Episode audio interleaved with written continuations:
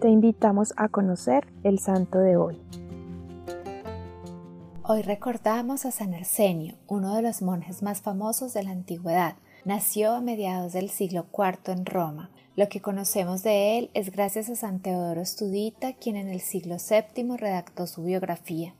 San Arsenio creció en una familia prestigiosa perteneciente al Senado. Pudo tener una gran formación intelectual y cristiana, lo que le permitió ser durante aproximadamente diez años el tutor de los dos hijos del emperador Teodosio el Grande. Esta tutoría no fue fácil para él, ya que los dos muchachos, Arcadio y Honorio, eran de difícil temperamento. Arsenio se sentía frustrado y desilusionado como educador de los dos futuros emperadores. En medio de la crisis espiritual, le pedía a Dios que le iluminara qué debía hacer para alcanzar la santidad, y escuchó una voz que le decía Apártate del trato con las personas y vete a la soledad, por lo que decidió retirarse al desierto de Egipto donde los monjes ermitaños. Los monjes sabían que Arsenio venía del palacio imperial y que había vivido como senador durante mucho tiempo, por lo que quisieron ponerlo a prueba para saber si de verdad estaba dispuesto a vivir en la humillación y mortificación de la vida monacal. Sin ninguna nostalgia por las comodidades y lujos que le habían rodeado en su vida anterior, los reemplazó gustoso por esta nueva vida que sabía iba a conducirle a una mayor unión con el Altísimo. La oración, mortificación y penitencia fueron los alimentos que llenaron sus días y sus noches. San Arsenio acostumbraba a pedir consejos espirituales a los monjes que eran muchísimo más ignorantes que él. Cuando le preguntaron que por qué lo hacía, él respondió Yo sé idiomas, literatura, filosofía y política, pero en lo espiritual soy un analfabeta. En cambio, estos religiosos que no hicieron estudios especiales son unos especialistas en espiritualidad y de ellos saben mucho más que yo.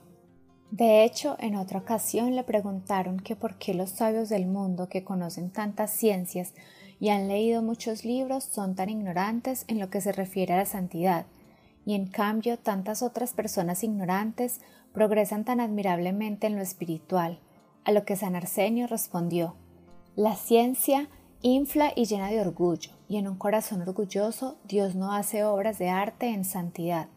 En cambio, los humildes conocen su debilidad, su ignorancia y su insuficiencia, y ponen toda su confianza en Dios, y en ellos sí hace prodigios de santificación nuestro Señor. Durante muchos siglos han sido considerablemente estimados los dichos o frases breves que San Arsenio acostumbraba decir a la gente, quienes hacían viajes de semanas y meses con tal de ir a consultarle y oír sus consejos. Entre muchas de sus enseñanzas o frases que el santo pronunciaba está Muchas veces he tenido que arrepentirme de haber hablado, pero nunca me he arrepentido de haber guardado silencio.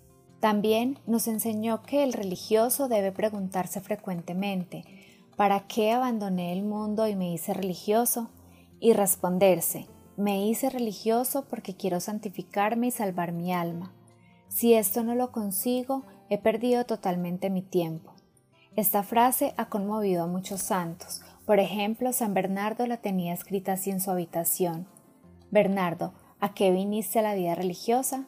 Quiero salvar mi alma y santificarme. Siendo San Arsenio un hombre de mundo y de política, disfrutaba mucho el tratar con las personas y charlar con los demás, y aún así hacía todo lo posible por retirarse del trato con todos y vivir en completa soledad. San Arsenio decía, Dios sabe que los quiero con toda mi alma y que gozo inmensamente charlando con ellos, pero como penitencia tengo que abstenerme lo más posible de las charlatanerías. El Señor me ha dicho que si quiero santificarme, tengo que hacer la mortificación de apartarme del trato con las gentes. Dios lleva a cada persona a la santidad por caminos diversos. A unos los hace santos haciendo que se dediquen totalmente a tratar con los demás para salvarlos, y a otros les ha pedido que con el sacrificio de no tratar tanto a la gente le ganen también almas para el cielo. Te invito para que hoy en un momento de silencio te sientes a conversar con Jesús.